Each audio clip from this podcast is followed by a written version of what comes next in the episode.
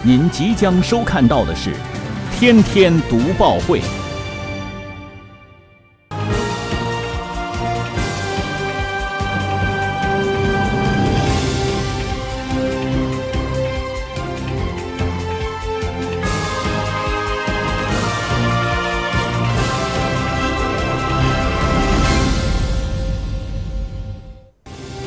新闻有态度，做有态度的新闻。观众朋友们，大家好，欢迎收看《天天读报会》，我是张震。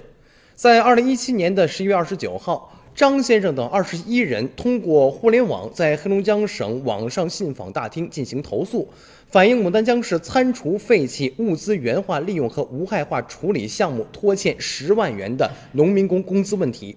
那么在当天的时候呢，这件事儿就交到了牡丹江市网上投诉受理办公室。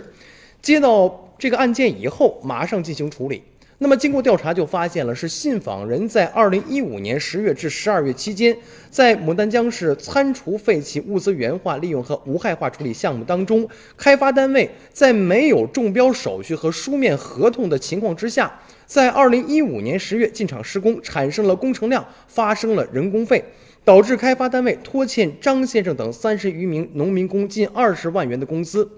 在二零一八年的二月六号，牡丹江市网上投诉受理办公室召开了紧急会议。二月十四号，牡丹江市爱民区人社局与劳动保障监察局在监督之下，开发单位将拖欠工程款的